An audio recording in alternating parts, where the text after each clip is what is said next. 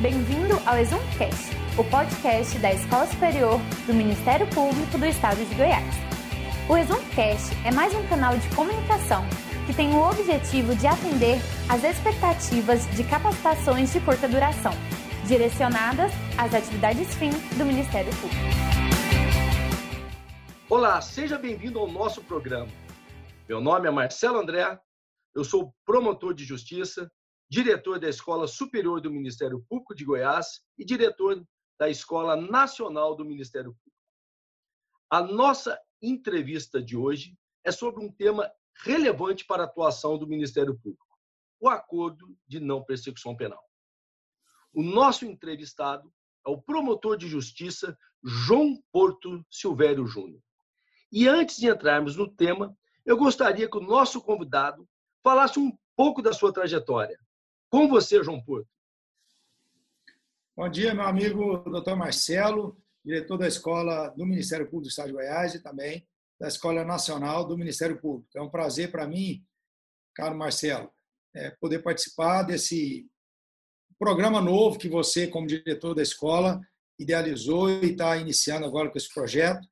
Eu que é, integro o Ministério Público há mais de 25 anos, é, gostaria apenas de para efeito de conhecimento a todos, eu sou promotor de justiça na comarca de Rio Verde, estado de Goiás, há mais de 25 anos. E sou professor também de processo penal na Universidade de Rio Verde. Tenho formação na área de processo penal. Fiz a minha pesquisa, né? É, primeiramente, fiz uma pós-graduação lato sensu em processo penal na Universidade Federal de Goiás. Depois fiz um mestrado em Ciências Penais, também na UFG, e depois eu fiz o doutorado em Direito Processual na PUC de Minas Gerais, com um estágio doutoral na Universidade de Roma Tri. E tem alguns livros publicados, dos quais eu destaco um livro que tem o título de Opínio Delite e um, o último livro que é Processo Penal Fraterno, o dever de fundamentar o provimento acusatório pelo Ministério Público no sistema processual brasileiro eu é, é uma honra, uma satisfação, doutor Marcelo, é, participar desse primeiro número, né, uma sequência de entrevistas que é, o senhor idealizou para esse novo formato, né, desse essa forma de comunicação da Escola Nacional do Ministério Público. É, eu estou à disposição a, para responder os questionamentos que o senhor vier fazer e me coloco é, à inteira disposição para isso. Vamos lá, então. É um prazer a sua presença, eu ressalto novamente. Eu tenho certeza que vai muito colaborar com o conhecimento dos nossos colegas do Brasil afora. Para começar nosso diálogo, eu gostaria de uma visão geral, algumas considerações gerais sobre o acordo de não persecução penal previsto pela legislação, muito embora nós sabemos que antes, anteriormente, o Conselho Nacional do Ministério Público já havia né, previsto na resolução 181, com a alteração posterior pela resolução 183, já havia tratado da matéria, mas ainda havia muita resistência por parte do Ministério Público Nacional de implementar, né, de efetivar e aplicar o, a resolução e, por consequência, o acordo de não persecução penal. Que o senhor tem a dizer agora com a criação por meio do nosso legislador? Doutor Marcelo, eu fui um dos promotores que resistiu a aplicar o acordo de não persecução penal é, estruturado por uma resolução. Né? E aqui deixo bem claro que a, a ideia não é, é desrespeitar determinações do Conselho Nacional do Ministério Público, mas, sobretudo, é, aplicar um, um, entendimento de que é, esse tipo de instituto, ele, na minha visão, só poderia ser criado e estruturado a partir de um, uma proposta é, legislativa, ou seja, através do parlamento, criando uma, uma, uma norma é, específica para isso, ou então alterando o Código de Processo Penal, como de fato veio ocorrer. É, é, após a, a regulamentação do Instituto do Acordo de Não Persecução, pela Lei 13.964 de 2019, que entrou em vigor no dia 23 de janeiro, né, logicamente, aí nós temos o dever de aplicação, né, até porque é, existe uma lei em vigor no Brasil, então nós temos não só o dever de aplicar, mas o dever de compreender o que seja esse novo instituto.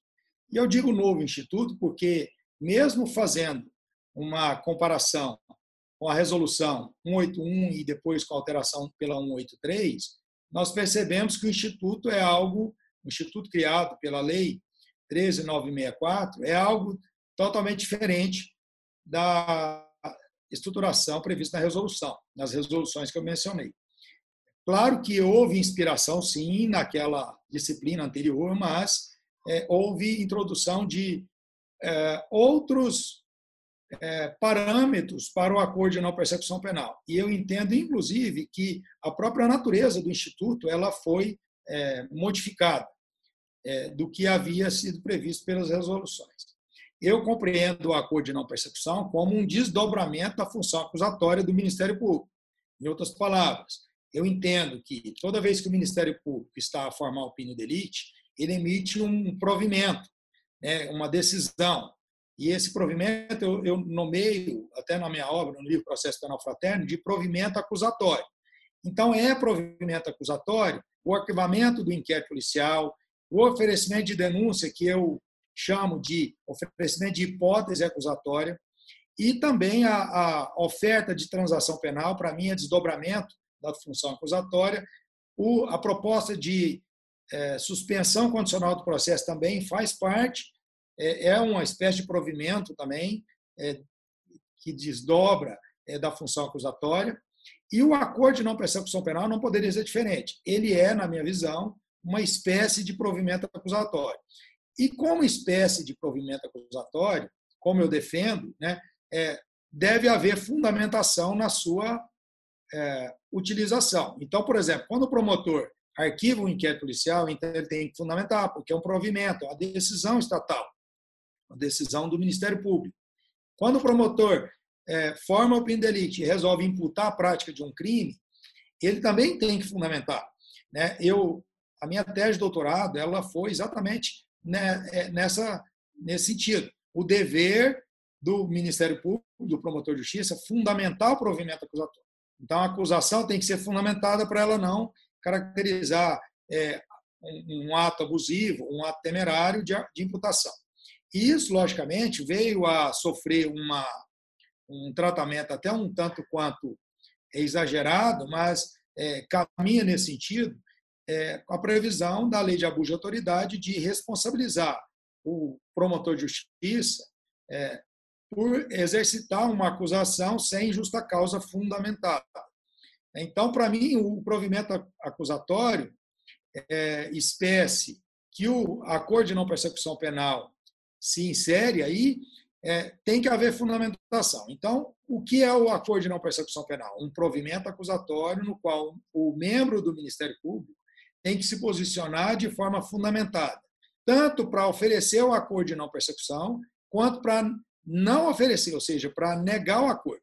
E, logicamente, essa fundamentação ela tem que se basear em critérios de natureza objetiva e também em critérios de natureza subjetiva. Os critérios de natureza objetiva estão lá no artigo 28 e seus parágrafos. São seus 14 parágrafos no artigo 28A. E os critérios de natureza é, subjetiva estão nas análises que os promotores devem fazer, é, caso a caso, para verificar se a proposta de acordo de não persecução penal ela é suficiente e é necessária para é, prevenir os crimes e também para reprimir os crimes. E eu acredito que isso vai ser objeto, inclusive, de algumas indagações né, nessa entrevista. Né, eu vou deixar isso mais para frente para a gente abordar isso, se o senhor entender que deve ser abordado depois. Mas uma visão geral do acordo de não persecução penal que eu trago é, é nesse sentido, de que é, o Ministério Público tem que exercitar essa, essa possibilidade de propor acordo ou não com muita responsabilidade. Por quê? Porque é um desdobramento da função acusatória e uma é, articulação, ou seja, uma proposta de acordo de não persecução penal de forma temerária pode até caracterizar, sim, uma hipótese de abuso de autoridade.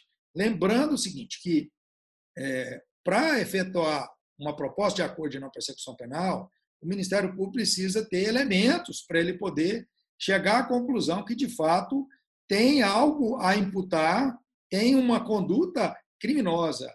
Ali, tem uma pessoa certa, investigada, é, não há dúvida sobre quem é o autor, não há dúvida sobre qual conduta é, nós estamos tratando, e só assim, verificando a, a hipótese em tese de formulação de uma hipótese acusatória ou então de oferecimento de denúncia, ele analisar e ver os requisitos objetivos e fazer proposta de acordo de não persecução penal.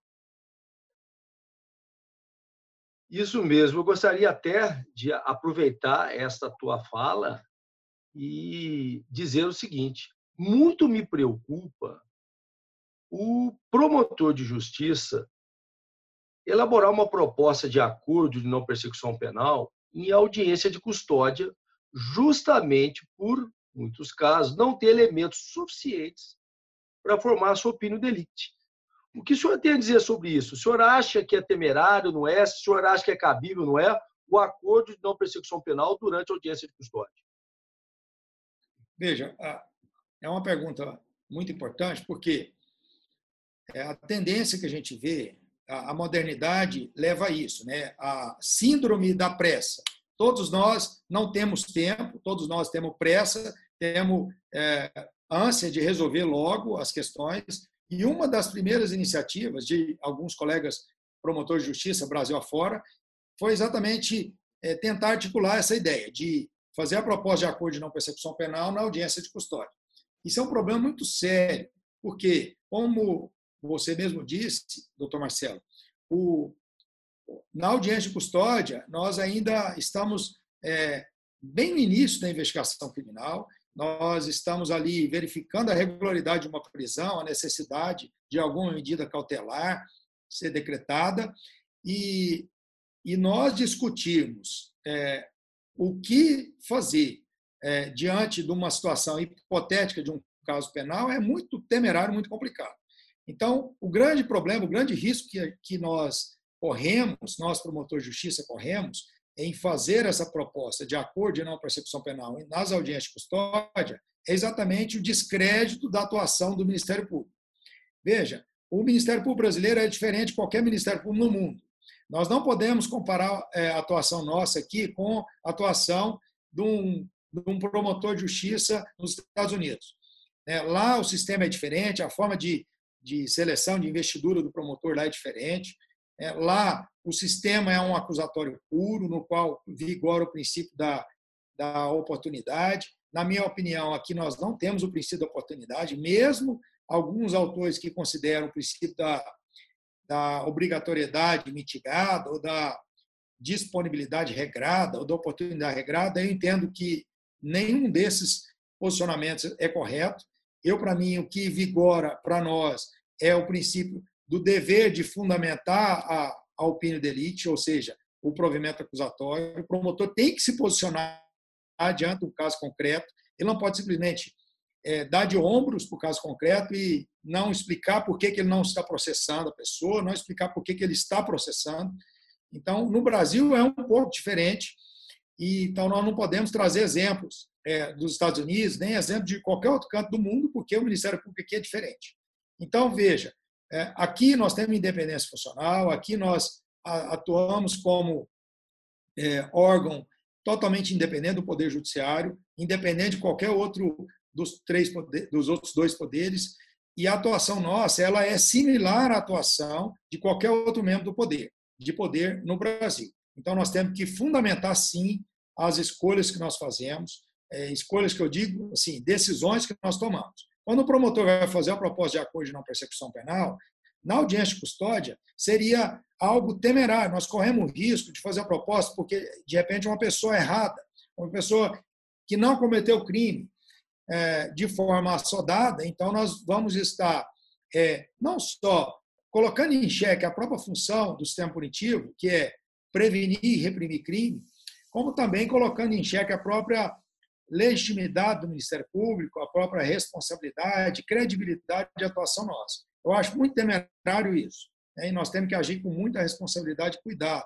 Né? Eu entendo que só depois de ter todos os elementos é, claros de que eu tenho certeza que aquela pessoa é o responsável, em tese, responsável pelo crime, que eu tenho formada a convicção, a hipótese de que qual conduta aquela pessoa praticou, aí eu tenho condições de, de não só de imputar, mas também de fazer uma proposta de acordo de não persecução. Sim, muito bem. O, algumas, algumas situações práticas, por exemplo, é, em tráfico privilegiado, por exemplo, o que, que o senhor acha de uma proposta aí num tráfico privilegiado? O senhor vê com bons olhos? Acha que é, é possível fazer essa análise ou temerário? É possível. Nós temos outra situação, eu quero aproveitar a sua pergunta sobre o tráfico privilegiado, também falar um pouco sobre a possibilidade ou não em, em sede de crimes hediondos. Né, nós sabemos que tem alguns crimes hediondos que estão ali, né, em caso da lei 8.072, é, que, em tese, admitem a proposta de acordo de não persecução em virtude da pena. Logicamente, aqui nós temos que lembrar sempre, nós temos que excluir da possibilidade lá dos crimes hediondos aqueles praticados com violência ou grave ameaça à pessoa. Então, estão fora de análise, mesmo que a pena seja menor. Né? Então, aqueles cuja pena é mínima seja inferior a quatro anos, em tese, é cabível a coisa de não persecução penal. Os crimes classificados como hediondos lá. Por que, que eu entendo que é cabível? Em tese, viu? Eu quero deixar bem claro em tese. Porque o legislador não fez nenhuma referência, não vedou isso, ele só vedou para crimes praticados com violência grave ameaça, crimes praticados em, em sede de lei é, 11.340 de 2006, que é a Lei Maria da Penha, e também para reincidente, para quem comete conduta habitual, conduta reiterada ou então é, conduta profissional. Não é isso? E também para quem já tenha sido beneficiado pelo acordo de não prescrição, transação penal, suspensão condicional do processo, enfim, tem aquelas limitações ali, e ali não se encontra nenhuma limitação relacionada a crime hediondo. Então, em tese, cabe sim. Agora, é lógico que alguns crimes, por exemplo, favorecimento à prostituição de criança ou adolescente ou vulnerável, caracterizado como crime hediondo, o Ministério Público tem, o promotor tem que analisar em, cada caso concreto se isso vai ser, se a proposta de acordo será né, é, suficiente, será necessária para reprimir a prática de determinados crimes. Vai depender da análise do caso concreto. O promotor tem que analisar e fundamentar de acordo com cada caso concreto. É, em tese, na minha, na minha opinião, cabe. Veja, é, a, é, o porte é, ilegal de arma de fogo de uso proibido também é considerado crime hediondo. Agora, veja, a sua pergunta sobre a possibilidade é, do tráfico privilegiado é importante uma é, indagação, porque o que ocorre na prática é que a maioria dos nossos colegas promotores, eles nunca classificam o tráfico privilegiado quando oferece a hipótese acusatória, ou seja, no início é, do processo, quando o promotor está oferecendo a denúncia. A maioria classifica como um tráfico, o artigo 33 no caput, e lá já no final, na audiência de instrução e julgamento, é que ele vai é, ou pedir a desclassificação, porque ele entendeu que a situação é privilegiada. Agora, veja, é, eu, eu, eu acho interessante essa pergunta sua, até para reforçar a responsabilidade que nós temos. Eu entendo que é temerária uma imputação é, de tráfico ilícito de entorpecentes no caput, quando eu já tenho elementos para poder classificar ela como tráfico privilegiado. Né? Eu não, eu não vejo isso como correto por parte é, dos nossos colegas promotores de imputar sempre o máximo e depois lá na frente pedir a desclassificação, porque isso gera sim consequências e uma delas é exatamente essa. Se eu não classifico no início como tráfico privilegiado, então em tese não cabe o acordo de não persecução. Se eu classificar, em tese cabe. Eu na minha opinião, é possivelmente é possivelmente aplicável, né, o acordo de não persecução penal para os tráficos privilegiados, exatamente porque eu entendo que o promotor desde o começo ele tem que formar o pini delite com o que ele tem de elementos. Se ele tem elementos ali que revelam que é tráfico privilegiado, ele não pode imputar um tráfico é, no caput do 33. Sim, foi bom o senhor ter tocado nesse assunto, porque há uma grande corrente dentro do Ministério Público que sustenta que, muito embora a lei seja omissa quanto à vedação da possibilidade de acordo para os crimes hediondos, essa vedação decorreria de uma interpretação, porque nos crimes hediondos é, o acordo não seria necessário e suficiente para fim de reprovação e prevenção do crime. Então, seria essa interpretação. E aproveitando ah, esse tema, a necessidade e suficiência né, para reprovação e prevenção do crime, eu gostaria de, de ouvir o senhor algumas questões, alguma, alguma diretriz, algum parâmetro para que a gente possa trabalhar com essa necessidade e suficiência para reprovação e prevenção do crime. O que, é que o senhor indicaria? É, só retomando um pouquinho, porque o senhor fez um comentário é que alguns colegas entendem que não caberia a proposta nos crimes hediondos exatamente por isso. Veja, como eu mencionei, em tese é cabível a proposta. Agora, em cada caso, nós temos que fundamentar por que nós não vamos propor. Então, essa, esse posicionamento aí que o senhor mencionou de alguns colegas, já nós já estamos numa segunda etapa já da análise. Primeira etapa é em tese cabe, cabe. Né? Em tese a lei não veda, mas eu posso, no caso concreto, fundamentar e explicar por que, que eu não estou propondo e, e estabelecer quais são os fundamentos que eu não que me levaram a não propor. Então, os fundamentos são exatamente esses daí, né, que eu vou analisar. Em tese, cabe? Cabe. Então, eu vou verificar agora se, em cabendo o acordo de não persecução penal, vai ser suficiente, vai ser necessário o suficiente para reprimir e para prevenir o crime. E aí eu entro na análise fática. Né? E aí, aqui, é, uma, é um exercício novo para nós, promotores. Eu digo novo porque nós não estamos acostumados, não estamos acostumados a dosar pena. Né? Isso é tarefa do juiz, né? E a gente, lógico que a gente tem que entender, tem que compreender como dosa a pena para verificar se o juiz dosou correto. Mas nós não temos o costume de fazer isso, de dosar pena. E o juiz já tem. Então, para o juiz é muito tranquilo falar em necessidade e suficiência para prevenir e reprimir o crime, porque ele já está acostumado. Nós não estamos. Então, nós temos que, de fato, aprender isso. Aprender como? Aprender com é, a experiência que o juiz tem. Como? Estudar um pouco sobre dosagem de pena. Então, nós temos que ir lá no 59, porque é lá no 59 que tem essas referências de é, é, a pena que é necessária e suficiente para reprimir e para prevenir o crime. Está lá no artigo 59. Então, eu tenho que analisar aquelas circunstâncias do 59 para poder fundamentar se eu vou propor o acordo ou se eu não vou propor o acordo. É ali naquela análise que nós temos que fazer.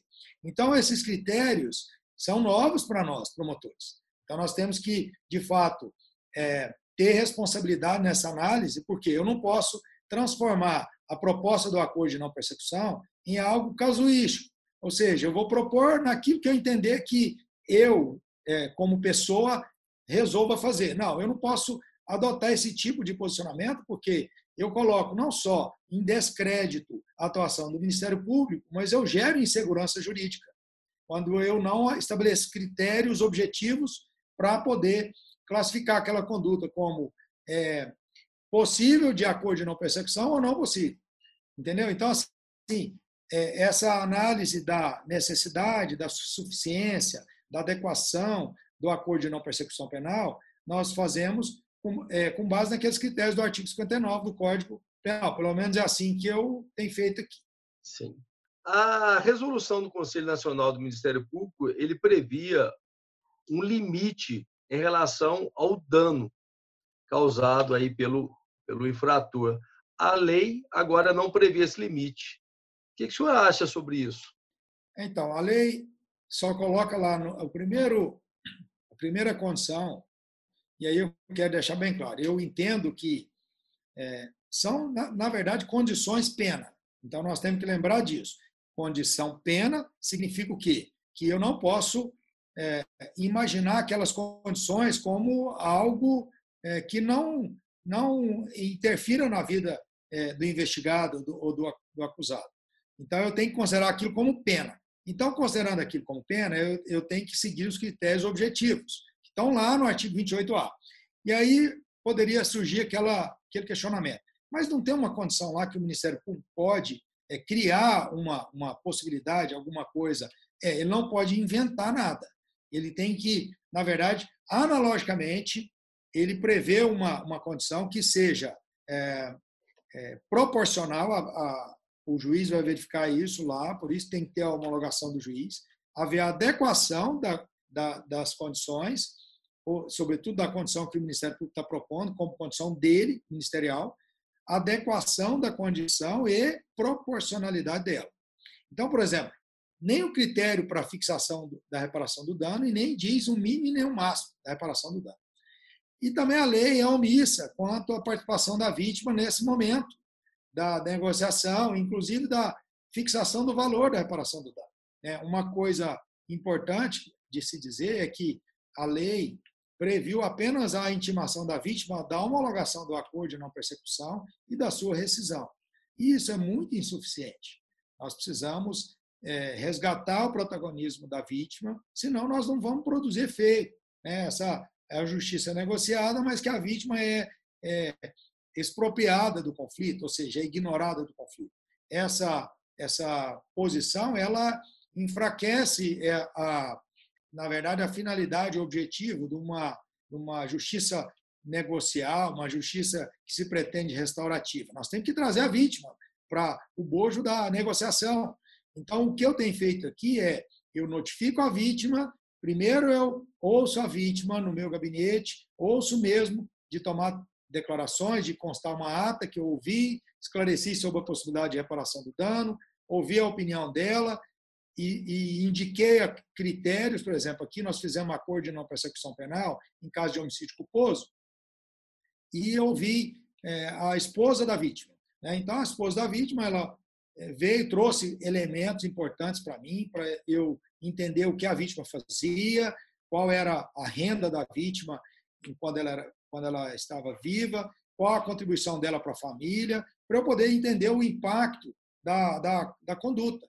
E para eu poder é, fazer uma proposta. Agora, é lógico que, às vezes, a, a, a, vítima, o representante legal da vítima, vem e diz: Ah, eu gostaria de uma indenização aí de 500 mil reais.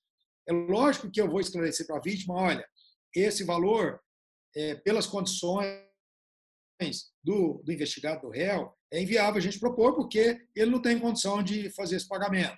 Então, a gente também tem que levar em conta as condições pessoais de quem cometeu o crime, para a gente também chegar no, nesse valor.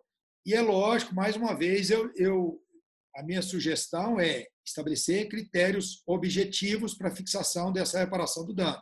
Falando dessas condições é, do acordo, eu gostaria de ouvir alguns pontos relevantes que o senhor acha que tem que, que o membro do MP deve observar no momento de, de ofertá-las, de, no momento do ajuste do acordo. O senhor tem alguma recomendação? Visando, logicamente, dar credibilidade atuação nossa e responsabilidade, eu sempre tomo cuidado de esclarecer, primeiramente, o investigado, dizer para ele que ele não é obrigado a aceitar a proposta de acordo, que ele tem o direito de não aceitar e de, é, o processo é, ser iniciado. Eu deixo bem claro para o investigado que, se ele não aceitar e não é ameaça nenhuma, é só porque eu já formo a opinião de elite, eu tenho todos os elementos para poder fazer a imputação. Eu já deixo bem claro, olha, se o senhor não aceitar o acordo de não persecução, Hoje mesmo eu vou oferecer a hipótese acusatória, eu vou oferecer a denúncia. Então, é, por, pelo crime tal, é, se é qualificado ou não, então eu, eu vou dizer, olha, vai ser por isso. Eu deixo bem claro isso para ele entender. Não é ameaça nenhuma, é só esclarecimento que eu acho que nós temos que fazer, porque nós não podemos, como promotor de justiça, blefar. O que, que significa esse blefe que eu estou me referindo? promotor de justiça, se ele fizer uma proposta de acordo de não persecução penal e o investigado não aceitar a proposta, ele tem que oferecer a denúncia, oferecer a hipótese acusatória. Ele não pode, ah, então agora eu vou mandar é, fazer diligência complementar para eu poder formar minha opinião de elite. Isso vai enfraquecer a atuação nossa. Né? E, isso é, torna até temerária uma proposta de acordo se nós não temos elemento suficiente ainda para fazer a proposta. Então, mais uma vez, eu acho que nós não podemos fazer a proposta na audiência de custódia por N fundamentos, mas esse, para mim, é o mais importante. Né? O promotor de justiça não pode blefar. O promotor de justiça ele tem que é, acusar quando tem que acusar, e se ele tem elementos para acusar, mas a lei prevê a possibilidade do acordo de não persecução penal, faz a proposta do acordo.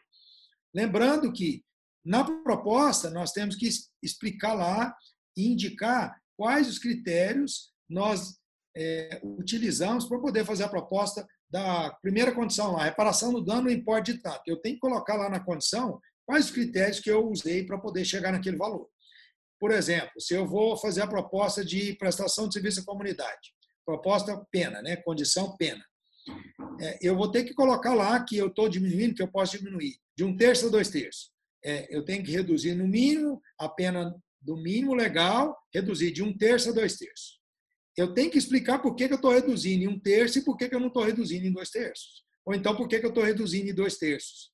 Né? Eu tenho que explicar, igual o juiz explica quando ele está decidindo, quando ele está aplicando uma causa é, especial de diminuição, então quando ele está aplicando uma atenuante, ou então quando ele está aplicando um agravante. Ele tem que explicar lá, né? dizer com, com base em que elementos que ele está reduzindo e que eu estou reduzindo a condição, colocando para prestar o serviço à comunidade, é, reduzindo por, pelo prazo de dois terços, ou então reduzindo pelo prazo de um terço.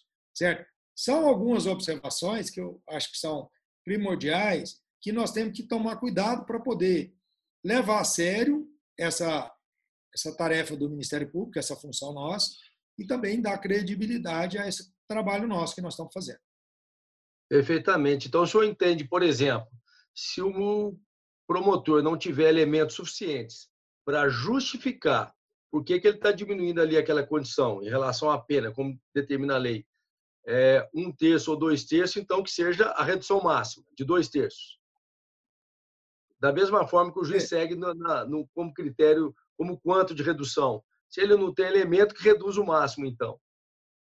É, aí é aquilo que eu que eu estou mencionando desde o começo. Então, é, ele vai analisar lá de acordo com o artigo 59, todas essas condições ele vai ter que analisar de acordo com o artigo 59.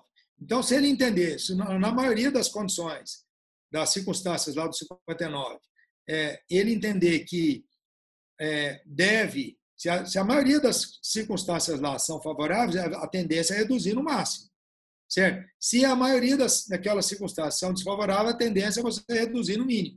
Né? Ela serve não só para você negar o acordo de não persecução, o artigo 59, mas serve também para você dosar, dosar as, as condições pena. Né? Por quê? Porque nós precisamos de critérios. Eu não posso simplesmente falar assim, ah, para você, é, fulano, eu vou reduzir em um terço. Ah, para cicrano, eu vou reduzir em dois terços. Aí poderia haver o questionamento, mas por quê? Qual a razão? Porque, de repente, você tem preferência por, aquele indivíduo ou não por mim? Então, nós temos que tomar cuidado com isso. Né? É, e, e, além disso, você mencionou, doutor Marcelo, você mencionou que eu tenho que sempre adotar essa, essa, esse entendimento. Olha, se eu não tenho elementos, então eu vou reduzir pelo máximo. Se, se de fato eu não tiver como é, dosar, é, dosar as circunstâncias, eu vou ter que aplicar essa regra. Entendeu? Eu não posso aplicar é, reduzir em um terço porque eu não tenho elementos suficientes. Então, eu vou reduzir no máximo. Essa, sobretudo, é, isso é mais aplicado para prestação de serviço à comunidade, porque o artigo 28A é específico nesse sentido. O que, que o senhor acha da lei ter deixado a vítima um papel um pouco secundário? Porque, na realidade, muito embora o senhor já tenha mencionado, mas é que a vítima segundo a lei, ela é só intimada caso haja homologação do acordo. Em nenhum momento fala que o MP vai chamar a vítima para ouvi-la sobre eventual dano ou não, nem a vítima vai participar dessa audiência de homologação. O que o senhor acha sobre isso? É, veja, como eu disse, é, eu entendo que houve uma falha do legislador de não contemplar a participação da vítima nessa fase de negociação. Agora, o que eu faço, é, a providência que eu tomo é assim: eu não intimo a vítima para a audiência de negociação. Eu intimo a vítima antes, para uma audiência separada, antes no Ministério Público. Dá muito mais trabalho, ocupa muito mais tempo nosso, a pauta nossa é mais complicado, mas eu entendo que é inevitável, ou seja, que é um respeito que a gente, que sobretudo o promotor de justiça tem que ter com a vítima. Nós temos que resgatar o protagonismo da vítima. Nós somos também representantes da vítima e da sociedade. Nós não, não estamos aqui atuando como é, órgãos independentes, nós somos sim os representantes adequados da sociedade, da vítima, para atuar na, na acusação criminal. E a vítima é a parte diretamente afetada no crime, então eu não posso ignorar isso. Eu tenho que ouvir a vítima. Então, eu, eu entendo que nós temos que notificar vítimas numa audiência separada, ouvir, né? e franquear a vítima a possibilidade, se ela quiser, participar da audiência de acordo de não persecução. Eu não posso dizer que ela, eu intimar para ela participar. Às vezes ela não quer é, confrontar com o, o autor do fato, ela não, não quer, de repente, ficar sabendo, às vezes até ela quer, ela tem essa vontade de estar na audiência e tal. Então, eu acho que isso é um direito dela, da vítima, e eu tenho que velar por ele. Né? Eu, eu não concordo que a vítima tem que ser intimada só da homologação, então só do, da, da rescisão, porque, porque é, é nós simplesmente darmos as costas para a vítima. Uma última pergunta para a gente finalizar, uma pergunta até polêmica, eu sei que vai ensejar divergência. Qual a sua opinião sobre acordo de não persecução penal nos crimes de ação penal privada? Eu já tive oportunidade de responder essa pergunta num, numa, numa live que eu fiz no Instagram sobre o acordo de não persecução penal. Então, um, um advogado aqui de Rio Verde fez essa pergunta, né? e veja, nós podemos aplicar o mesmo entendimento que há para o que nós já resolvemos acerca da transação penal. A transação penal é um instituto exclusivo é, dos processos de iniciativa pública. Por que isso? Porque o que é, está em jogo aí é uma, a transação que está ocorrendo, e aí ocorre na transação penal e, e ocorre no acordo de não persecução penal, a transação é sobre o direito de punir. Então, o direito de punir, quem tem possibilidade de transacionar sobre ele é só o Estado. Né? O Ministério Público representa o Estado, o juiz também representa o Estado. Então, são os órgãos que vão é, participar dessa, dessa transação. Então, é, o promotor de justiça, lá na transação penal, ele é um órgão do Estado. A transação penal ela só é cabível é, no, nos crimes de iniciativa pública, ou seja, de ação penal pública. Né? Eles não são a, a, transação penal não é cabível para os crimes de é, iniciativa privativa do ofendido, ou seja, de ação penal privada do ofendido. Né? Ali existe a possibilidade de, um, de uma composição, existe a possibilidade de uma renúncia, existe várias outras possibilidades, mas não de transação. Né? O acordo de não persecução penal, ele, é, na minha opinião, ele é exclusivo para os crimes de iniciativa pública, ou seja, os crimes de ação penal pública. Só o Ministério Público é o órgão competente pela Constituição, pela, pelo Código de Processo Penal também, e legitimado a exercitar o acordo de não persecução penal. É, eu entendo que na, na, crimes de ação penal privada, né, quando isso, em tese, for cabível, porque a grande maioria dos crimes de ação penal privada são de competência do juizado especial criminal. Né? E esses de competência do juizado especial criminal também é, estão excluídos da, do acordo de não persecução penal. Né? Naquelas hipóteses remotas de ter algum tipo penal, de ação penal privada, só é, para efeito de argumentação teórica, eu entendo que não seria comportável exatamente com o mesmo fundamento de que se trata de transação sobre direito de punir e nós não podemos colocar isso nas mãos da vítima. Isso mesmo. Muito obrigado, João. Vamos finalizar aqui o nosso programa. É, eu tenho a plena convicção que essas suas considerações enriqueceram o debate e muito irão contribuir para o trabalho e atuação do membro do Ministério Público aí no seu dia a dia. Esse espaço está aberto para você voltar com novas entrevistas, novos diálogos, com outros temas e até mesmo sobre acordo de não persecução penal, né? porque a gente tem certeza que com essa efetiva implementação, novas posições, novas questões é, estarão surgindo. Obrigado a você que nos assistiu. Nos vemos no próximo encontro. Finalizamos aqui mais um episódio do ExumCast, o podcast da Escola Superior do Ministério Público do Estado de Goiás. Acompanhe nossas próximas postagens.